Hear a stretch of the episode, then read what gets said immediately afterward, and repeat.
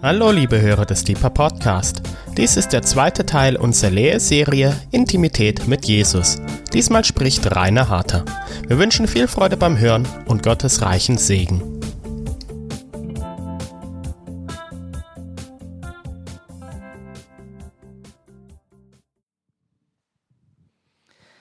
Ich möchte heute Abend den zweiten Teil euch vortragen zu unserer Lehrserie Intimität mit Jesus. Und ich glaube, dass dieses Thema möglicherweise das geistlich, in der geistlichen Welt meist umkämpfte Thema überhaupt ist. Auch heute noch spricht die Schlange zu uns Gläubigen, sollte Gott wirklich gesagt haben? Kann es wirklich wahr sein, dass Gott so ist, wie wir ihn in dieser Lehrserie versuchen zu beschreiben auf der Basis der deutlichen Aussagen des Wortes Gottes. Zweitens glaube ich, dass es gut möglich ist, dass dieses Thema Intimität mit Jesus das am meisten menschlich umkämpfte Thema ist. Auch in der Kirche oder sowieso oder gerade in der Kirche. Unsere Intimität mit Jesus beschränkt sich oft auf unsere Lobpreislieder. Unsere Intimität mit Jesus in der gegenwärtigen Zeit ist stark geprägt von unserem Kopfwissen. Wir wissen darum. Aber wie viele Christen kennt ihr, von denen ihr behaupten könntet, der führt wirklich oder die führt wirklich ein Leben der Intimität mit ihr, mit seinem Gott im Alltag.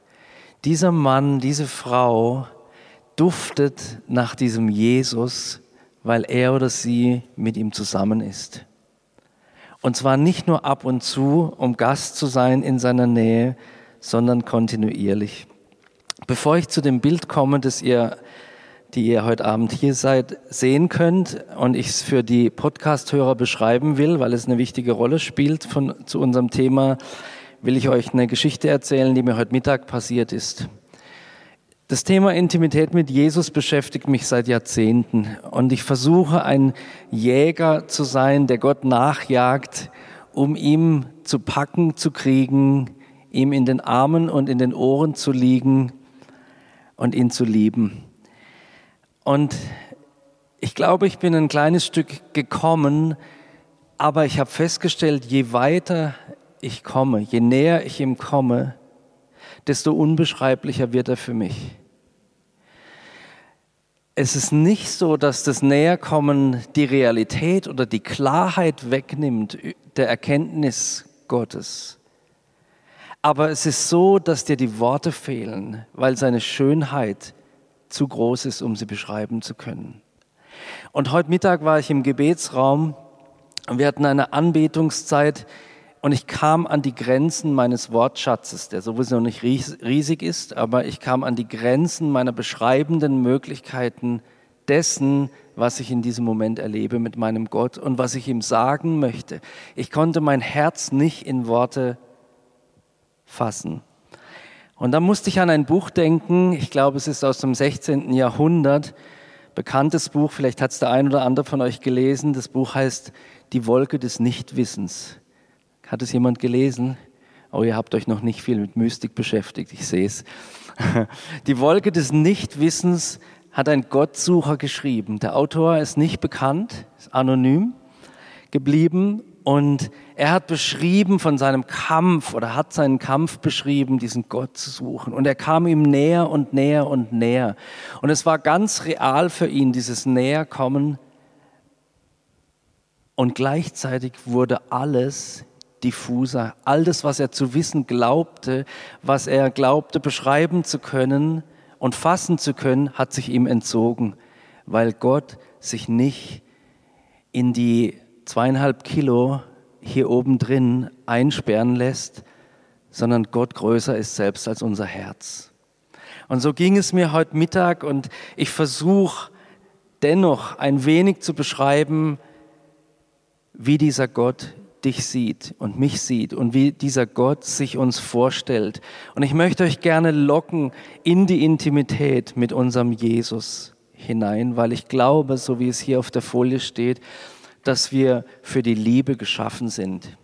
Und was so naiv romantisch klingt, kann unsere ganze Welt verändern, wenn wir es nicht nur verstehen, sehen, sondern leben. Wer aus Liebe lebt, schreibt Geschichte in seiner Familie, in seinem Freundeskreis, an seinem Arbeitsplatz und draußen auf der Straße. Intimität mit Jesus ist essentiell grundlegend für die Gesundheit unseres Glaubens und für die Erweckung unserer Kirchen und Gemeinden.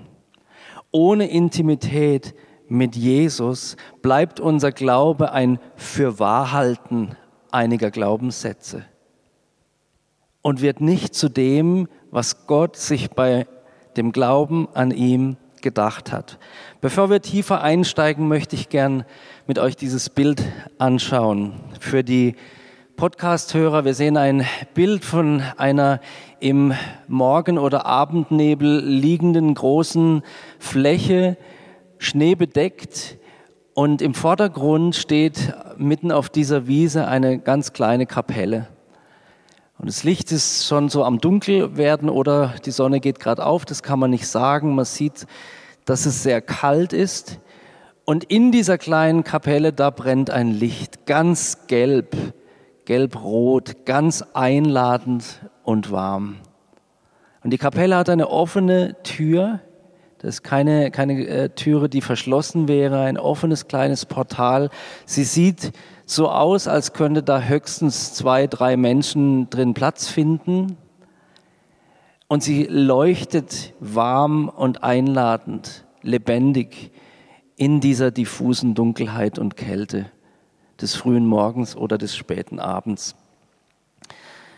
Ich habe diese Folie bei Facebook gepostet und äh, dann hat eine Frau als Kommentar dazu geschrieben, was für ein schönes Bild, dort möchte ich sein.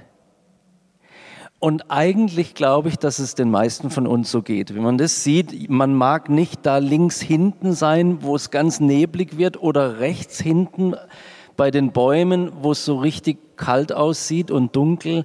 Man mag in dieser Kapelle sein. Und Gott hat dir und mir so eine Kapelle hingestellt und uns eingeladen in diese Kapelle hinein, so dass wir nicht in dieser Kälte leben müssen, sondern dass wir aus dieser Kapelle, dort wo das lebendige Feuer brennt, dort wo Gottes Gegenwart ist, leben. Und wenn wir von dort aus leben, bringen wir das Licht, das in dieser Kapelle scheint, überall in die Welt hinein. Die Kapelle, die Gott uns gebaut hat, die liegt in uns selbst. Gott hat gesagt, ich möchte, der Vater und der Sohn kommen, um in uns Wohnung zu machen.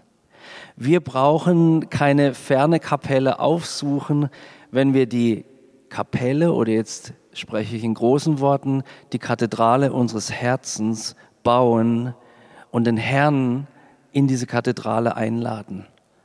Wie muss mein und dein Leben aussehen, wenn in uns ein Raum der Gegenwart Gottes ist? Wenn in uns diese Wärme strahlt, wenn wir diese Kapelle sind? Und wir stehen in dieser kalten Welt und leuchten so wie diese kleine Kapelle auf diesem Bild. Welcher Mensch will nicht zu dir kommen und zu mir? Und in uns aber dann nicht den Daniel oder die Claudi oder den Rainer finden, sondern den Herrn Jesus. Und wisst ihr, wie anstrengend es für diese Kapelle ist, Kapelle zu sein? Die wurde geschaffen, so wie du und ich, um ein Ort der Beherbergung der Schönheit Gottes zu sein. Und die strengt sich nicht an, das zu sein, die ist es einfach. Und wir dürfen das auch sein. Lasst mich das vertiefen und zuerst einmal beschreiben, eine Spannung, in der wir leben. Ich habe vorhin die Schlange erwähnt, die uns vielleicht einflüstert, kann es wirklich sein, dass Gott so ist, wie ihr ihn beschreibt? Kann es wirklich sein, dass Gott ein Liebhaber der Menschen ist? Kann es wirklich sein, dass Gott Gnade höher einordnet als Schuld? Kann es wirklich sein, dass Gott Vater ist, dass Gott Bräutigam ist, dass Gott leidenschaftlich ist und Sehnsucht hat nach dir und mir? Wir können viel mehr anfangen mit dem heiligen Gott, wobei da unser Bild auch echt schräg ist. Wir verwechseln Heiligkeit mit Regelkonformität. Wir müssen regelkonform leben, das ist dann ein heiliges Leben. Wir müssen Gebote und Satzungen einhalten, das ist dann ein heiliges Leben. Und vielleicht liebt uns Gott dann ein wenig mehr, wenn wir alles richtig machen. Heiligkeit ist aber etwas ganz anderes, aber das wäre ein anderes Thema. Ich möchte euch etwas beschreiben über den Zusammenhang zwischen Heiligkeit und Intimität mit Jesus. Das eine geht nicht ohne das andere. Wenn Gott nicht heilig wäre, würde es keine Intimität geben mit ihm. Lasst mich erklären. Wenn Gott nicht heilig wäre, könnte er nicht bedingungslos lieben. Heilig sein heißt vollkommen sein, heißt perfekt sein. Gott ist nicht angewiesen auf das, was wir für ihn tun können und Gott ist nicht angewiesen auf unsere Liebe. Gott ist gesund und heil und glücklich mit Gott. Die Dreieinigkeit ist die perfekte Formation der ewigen Liebe und in der lebt unser Gott. Und Gott liebt so sehr, dass er sich irgendwann entschlossen hat, solche Typen wie dich und mich zu schaffen, um uns einzuladen, Anteil zu haben an dieser Liebe. Und wenn Gott nicht heilig wäre, hätte er das nicht tun können. Denn wenn er nicht heilig wäre, dann müsste er kompensieren.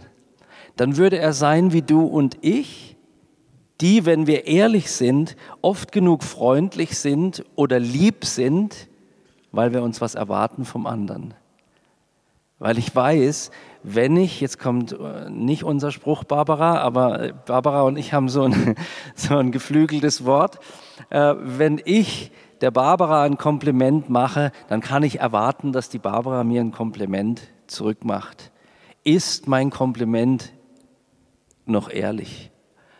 Wenn Gott nicht heilig, also völlig heil in sich wäre, könnten wir ihm nicht trauen könnten wir seiner Liebe nicht trauen?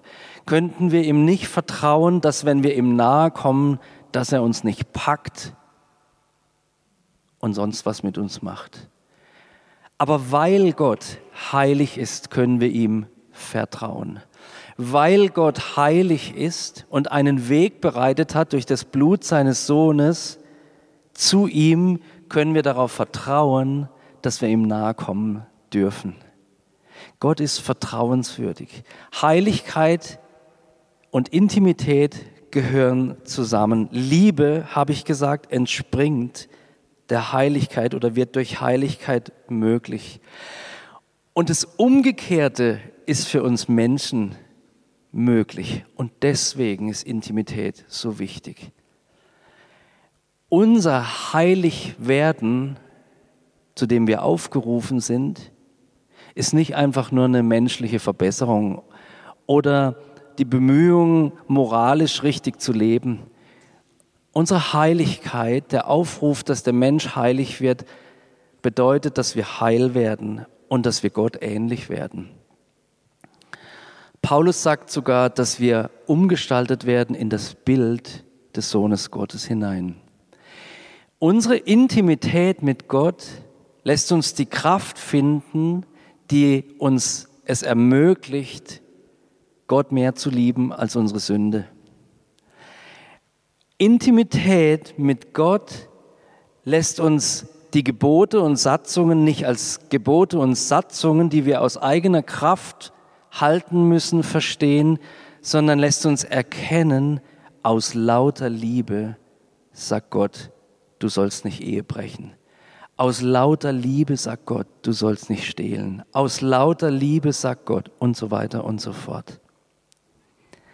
Wenn wir Gott nahe gekommen sind, hat sein Wort plötzlich an Stellen, die für uns vorher vielleicht ganz schwierig waren, eine Schönheit bekommen, die uns lockt, seinem Wort nachzugehen, ihm zu vertrauen und aus Liebe, die wir empfangen und geben, Dinge nicht mehr zu tun, die wir bis gestern noch getan haben. Du kannst dich noch so sehr anstrengen. Du wirst wahrscheinlich aus eigener Kraft deine Sünde nicht überwinden können. Die größte Motivation im Universum ist die Liebe. Und Liebe befähigt uns, Dinge zu tun, die dem Menschen eigentlich zu groß sind. Und die Liebe Gottes erlebt in der Intimität, in der Nähe zu Gott, macht noch viel mehr möglich. Liebe ist so stark, dass sie selbst den Tod überwindet. Liebe befähigt uns, Sünde abzuwählen und Nähe zu Gott zu leben, zu wählen. Unsere Liebe zu Gott und seine Liebe zu uns macht uns fähig, Heiligkeit nachzujagen. Ich möchte euch eine andere Geschichte erzählen, die ich gerade letzte Woche er, äh, erlebt habe und die sehr gut zu diesem Thema passt. Wenn dein Glaube primär ohne Intimität auszukommen scheint, dann gibt es Gefahren, in die manche fallen und andere Gefahren, in die andere fallen. Ich hatte einen Freund zu Besuch, der Christ ist, ernsthafter Christ, also nicht oberflächlich. Und er hat mir erzählt, dass er vor einiger Zeit unter ganz starken Zwangsstörungen gelitten hat, die ihm sein normales Alltagsleben fast kaputt gemacht hätten. Er ist mit dem Auto gefahren und war hinterher, als er angekommen ist, wo auch immer, hat er gedacht, habe ich jemand angefahren unterwegs? Und das ist eine Störung, die es, die es öfters gibt. Und ähm, die Leute fahren dann zum Teil die Strecke ab wieder, um zu gucken, liegt da jemand, der verletzt ist. Und dann hat er sich in Therapie begeben bei einem äh, Psychotherapeuten und da kam das Gespräch auch auf seinen Glauben. Und dann hat der Psychotherapeut gesagt, ich habe öfters Christen in Behandlung mit Zwangsstörungen verschiedener Art. Und sein Erklärungsmodell war das, Christen haben in der Regel ein so hohes Gerechtigkeitsgefühl, die wollen alles richtig machen dass das manchmal in Zwänge hineinführt. Und sie anfangen, sich nicht mehr normal verhalten zu können, was gar nicht in erster Linie mit ihrem Glauben zu tun hat, aber weil sie dieses Denken in sich haben, ich muss alles richtig machen. Verselbstständigt sich das, kann sich das verselbstständigen und dann werden sie krank weil ich wissen wollte, ob das wirklich so ist, dass das Gegenteil heilsam ist. Intimität mit Jesus war meine Theorie, hilft uns nicht zwanghaft zu sein. Habe ich mit einem Freund telefoniert, letzten Donnerstag. Der leitet eine ähm, christliche psychiatrische Klinik. Und ich habe ihn gefragt, du, das ist meine Theorie. Kann es sein, dass Intimität mit Gott heilsam ist, was psychische Zwangsstörungen angeht. Und er hat es mir bestätigt. Intimität mit Gott hilft uns, und jetzt schalte ich einen Gang zurück und gehe weg von diesen psychischen Krank äh, Krankheitsbildern. Intimität mit Gott hilft dir und mir dabei, nicht religiös zu werden. Wenn wir mit Gott nicht Liebe austauschen, dann werden wir uns in die Gefahr begeben, religiös zu werden. Und ich möchte euch beschreiben, was Religion heißt. Unser Glaube ist keine Religion. Unser Glaube ist nämlich kein Fürwahrhalten. Also ich halte irgendetwas für wahr und sage es dann, vertrete es dann, versuche mich danach zu richten. Bei unserem Glauben geht es primär um eine Beziehung. Und eine Beziehung kommt nicht ohne Intimität aus. Religion, das Wort Religion wird von kluges etymologischem Wörterbuch wie folgt definiert, fand ich hochinteressant, wusste ich nicht. Hab nie Latein gehabt, meine drei Kinder hatten, äh, haben alle das kleine Latinum, die haben genug gelitten, ich hab's nicht. Religion von lateinisch religio bedeutet gewissenhafte Berücksichtigung, Sorgfalt. Zu lateinisch relegere bedeutet bedenken, Acht geben. Und ursprünglich gemeint ist, jetzt passt auf, ursprünglich gemeint ist die gewissenhafte Sorgfalt in der Beachtung von Vorzeichen und Vorschriften. Die gewissenhafte Sorgfalt in der Beachtung von Vorzeichen und Vorschriften. Das klingt für mich schon mal ultra anstrengend. Alles könnte ein Vorzeichen sein. Und ich muss unbedingt gewissenhaft und mit großer Sorgfalt Vorschriften einhalten. Weil unsere Kirche in verschiedenen Bereichen aber so aussieht, sagen die Leute auf der Straße, wenn wir ihnen versuchen, eine Einladung für unsere Gemeinde zu geben, ach, Gott, lass mich mit Gott in Ruhe ich habe schon Probleme genug. Und wenn unser Gottesbild vermittelt, also komm zu Gott, dann wird alles gut, ist es genauso gelogen. Es wird nicht alles gut. Es wird vieles besser, es wird nicht alles gut, aber wir haben, wenn wir Intimität mit Jesus leben, die Chance auf ein ewiges Gegenüber, das uns liebt und mit uns durch dick und dünn geht. Wenn dein Leben in eine echte Krise kommt, und ich weiß, wovon ich spreche, ich hatte mehrere Lebenskrisen, die gar nicht lustig waren, dann zeigt sich, wie es mit deiner Intimität mit Gott bestellt ist. Dann zeigt sich, ob du einer bist, der nur mitmacht oder ob du einer bist, der ihn kennt. Und liebe Freunde, wir als Kirche, wir müssen ihn kennen. Und das Klasse, das Tolle ist, was so klasse ist, dass wir ihn kennen können, dass er uns einlädt, in seine Nähe zu kommen. Schaut mal, ich möchte euch bezüglich Religion noch zwei Bibelverse vorlesen, die man aus der religiösen Sicht lesen kann oder aus der Intimitätsperspektive. 1. Johannes 2, Vers 5. Wer aber sein Wort hält, in dem ist wahrhaftig die Liebe Gottes vollendet. Hieran erkennen wir, dass wir in ihm sind. Ich lese es nochmal. Wer aber sein Wort hält, in dem ist wahrhaftig die Liebe Gottes vollendet. Hieran erkennen wir, dass wir in ihm sind. Der Mensch ohne Intimität und Wissen um Gottes verrückte Liebe zu uns, liest, aha, ich muss sein Wort halten, dann ist die Liebe Gottes in mir. Der Liebhaber liest, weil in mir die Liebe Gottes wohnt, bin ich befähigt, sein Wort zu halten. Ein völlig anderer Ansatz Zweiter Bibelvers. 1. Johannes 5, Vers 3. Denn dies ist die Liebe Gottes, dass wir seine Gebote halten und seine Gebote sind nicht schwer. Haha, ha. Entschuldigung Gott.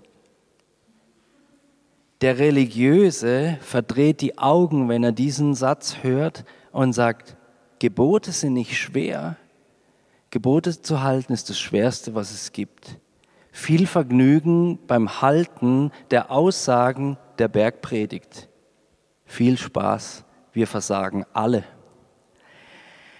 Der Liebhaber, der gelernt hat, dass Gott ihn liebt, weil er ist und nicht weil er tut, liest, denn dies bewirkt die Liebe Gottes, dass ich seine Gebote halten kann. Und dann sind seine Gebote nicht schwer. Ich habe nicht, versteht ihr? Ich will es nochmal sagen. Der Liebhaber liest, dies bewirkt die Liebe Gottes in mir, dass ich seine Gebote halten kann. Und dann sind seine Gebote nicht schwer. Ich habe schon mehrfach das Beispiel bemüht vom Holz holen und vom Müll rausbringen bei ekligem Wetter. Und die Liebe meines Lebens, meine Frau, sagt eben in der äh, Dunkelheit, fortgeschrittener Abend, und das Feuer geht aus im Wohnzimmer und ich sitze da mit einem guten Glas Rotwein und habe die Füße hochgelegt und ein gutes Buch. Und dann sagt meine Frau, Schatz, das Feuer geht aus. Ja, dann muss man halt Holz holen. Ihr ist keins mehr da. Und ich habe gesagt, Gebote halten ist nicht unbedingt leicht. Ist nicht unbedingt leicht oder angenehm, meine Schuhe anzuziehen, mit den Gummistiefeln durch den Garten zu latschen, durch die, den Matsch zum Holzschopf und neues Holz zu holen. Und wisst ihr, was mich befähigt dazu? Logisch, die Liebe zu diesem Menschen. Ich weiß nicht, ob ich für dich, na vielleicht doch auch, aber für, für meine Frau ziehe ich die Gummistiefel an und latsch durch den Garten und hol das Holz, damit wir es gemütlich haben. Dies bewirkt die Liebe Gottes, dass wir seine Gebote halten und seine Gebote sind nicht schwer. Ich möchte mit euch als nächsten Punkt das Wort Intimität, über das wir jetzt schon so viel gesprochen haben, etwas genauer anschauen. Was heißt denn Intimität überhaupt? Was ist denn Intimität überhaupt? Es kommt auch aus dem Lateinischen und bedeutet dem Rand am entferntesten. Das gefällt mir. Wir fühlen uns oft dem Zentrum entfernt. Aber hier ist es genau umgekehrt. Wenn du Intimität mit Gott lebst, dann bist du am weitesten von der Distanz entfernt, nämlich du bist in der Mitte. Du bist da, wo er ist. Intimität bedeutet, im Zentrum zu sein. Es gibt ein Lobpreislied, das ich mal gehört habe vor einigen Jahren, jetzt schon lange nicht mehr, wo ähm, die Lobpreisleiterin singt, The safest place is in the center of the flame. Das finde ich sehr interessant. Der sicherste Ort ist nicht irgendwo am Rand des Feuers, der sicherste Ort ist im Zentrum des Feuers Gottes in diesem verzehrenden Feuer. Warum? Weil dieses Feuer all das verzehrt, was wir eh nicht brauchen können. Was eh nur Ballast ist. The safest place is in the center of the flame. Der Ort der Intimität ist jetzt hohe Aussage. Der Ort der Intimität ist der Ort deines Ruins. Und welchen Ruin meine ich? der Ruin deiner Ruinen, der Ruin des ganzen Ballasts, den du mitschleppst, den du vielleicht um dein Herz gebaut hast, um gut auszusehen, um dich zu schützen oder um die fehlende Intimität in deinem Leben zu ersetzen durch Äußerlichkeiten. Im Zentrum, dort wo Intimität mit Gott gelebt wird, fällt dieses Gebäude zusammen. Und übrig bleibst du und Gott in reiner Schönheit verbunden, ohne Masken, am weitesten vom Äußeren entfernt. Intimität hat immer mit Nähe zu tun. Es gibt keine Intimität im Kopf. Du kannst viel wissen über Intimität und es bringt dir nicht viel. Intimität muss gelebt werden. Intimität heißt das Objekt seiner Liebe, seines Begehrens, seiner Sehnsucht hautnah zu kennen. Hautnah. Meine Frau ist nicht da, deswegen kann ich das sagen. Du kennst die Falten an den Füßen meiner Frau nicht, aber ich Warum? Weil wir beide so eng sind. Weil wir nicht nur unser Herz kennen, sondern unsere grauen Haare an der Stirn und in meinem Fall die Haare an den Ohren und so weiter. Das kennt ihr alles nicht, aber meine Frau kennt es. Und wer verheiratet ist, der weiß das, dass nur ihr beide Dinge voneinander kennt, die niemand anders kennt. Das macht Intimität aus. Hast du ein, ein intimes Verhältnis zu deinem Jesus? Gibt es Dinge, die er dir gezeigt hat, die du mit niemandem teilst? Als ich angefangen habe zu predigen vor ein paar Jahren, habe ich gedacht, jede neue Erkenntnis muss ich unbedingt weitererzählen. Das muss man wissen. Also ich habe das, das Herz sowieso auf der Zunge und erzähle quasi alles. Da schimpft meine Frau mit mir. Und ich dachte, im Geistlichen ist es auch so. Neue Erkenntnis, das müssen alle wissen. Ich mache sofort ein Seminar draus oder ich mache sofort eine Predigtreihe draus.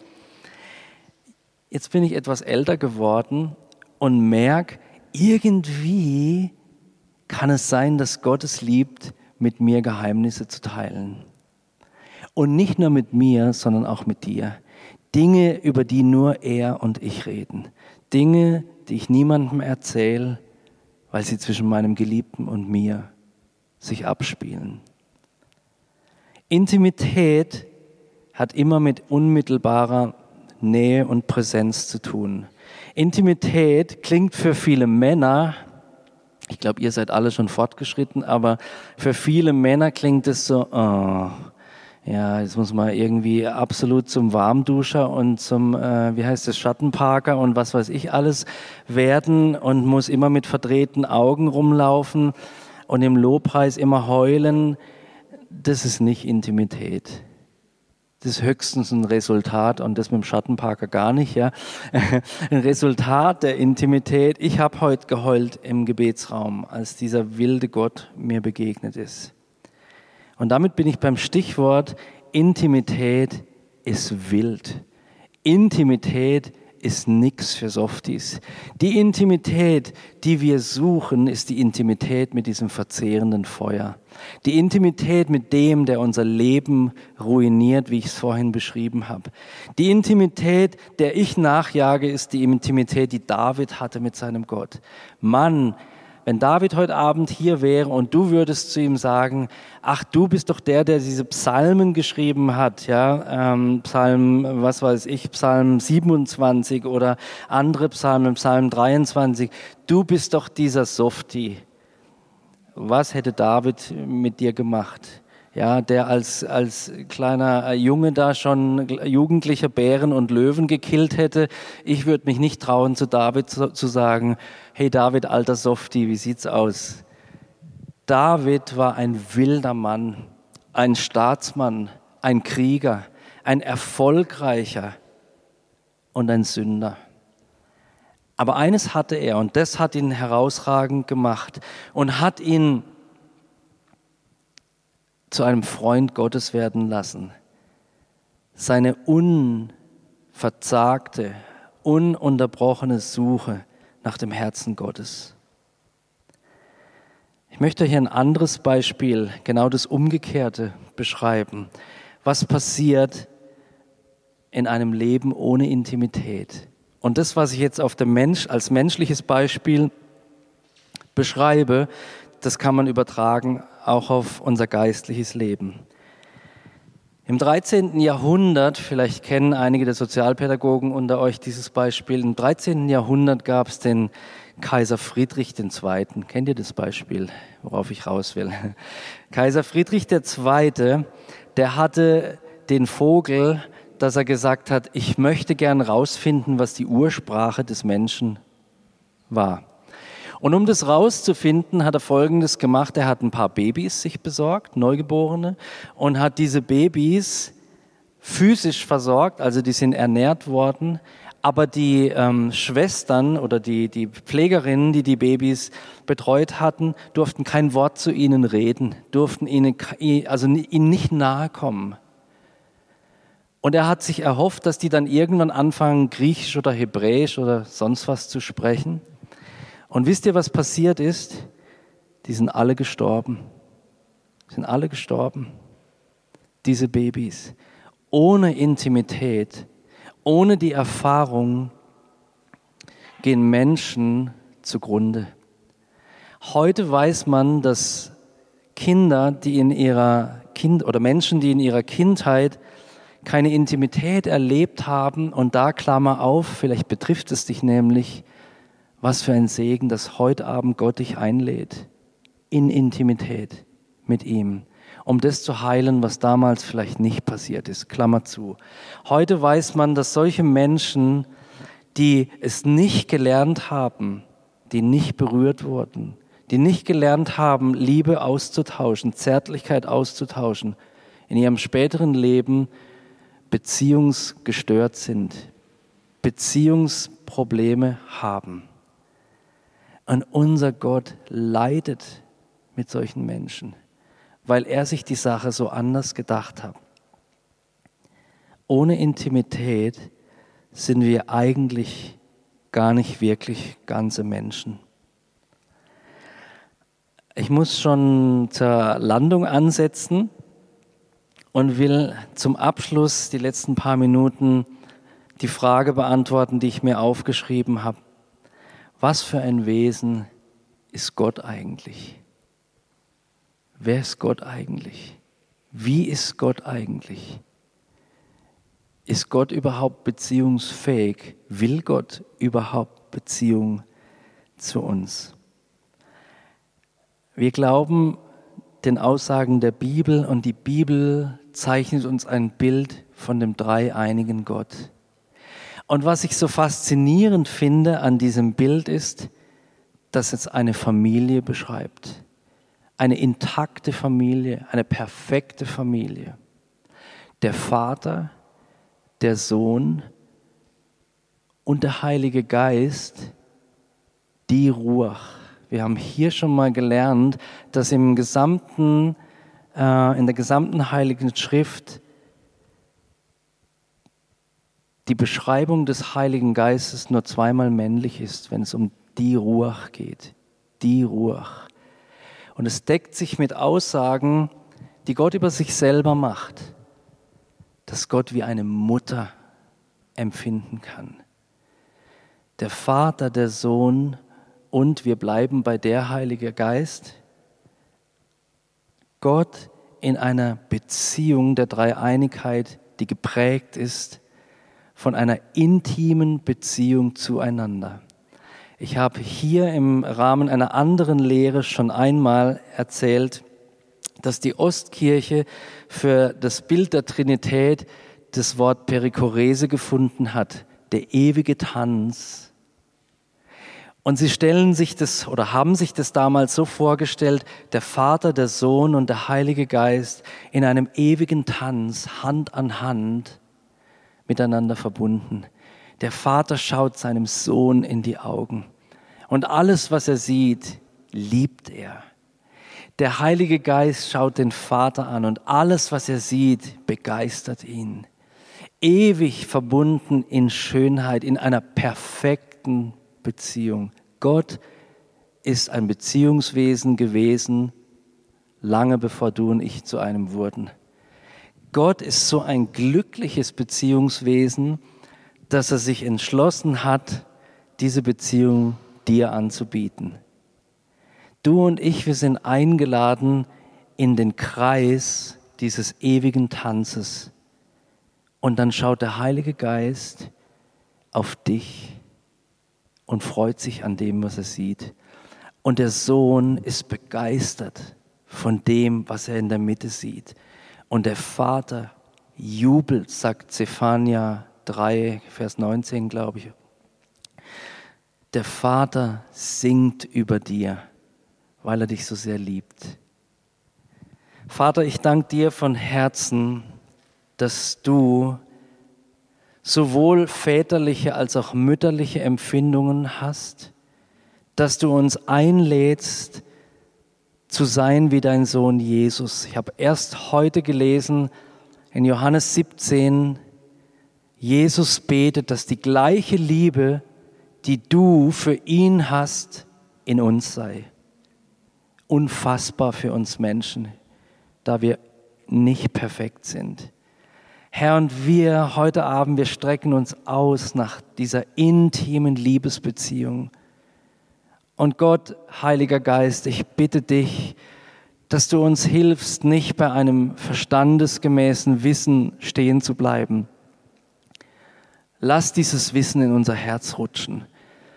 Und entfache ein Feuer der Liebe und der Leidenschaft in unserem Herzen für dich, unseren Gott. Zieh uns zu dir und lass uns leben aus dem Zentrum der Flamme, so dass wir bestehen können mit Freude in dieser Spannung zwischen Heiligkeit und Intimität.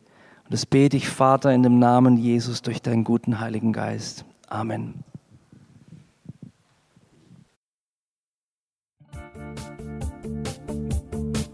Liebe Hörer, wenn Sie noch weitere Abende aus unserer Deeper-Serie mit- und nacherleben möchten, besuchen Sie uns einfach auf unserer Webseite www.gebetshaus-freiburg.de.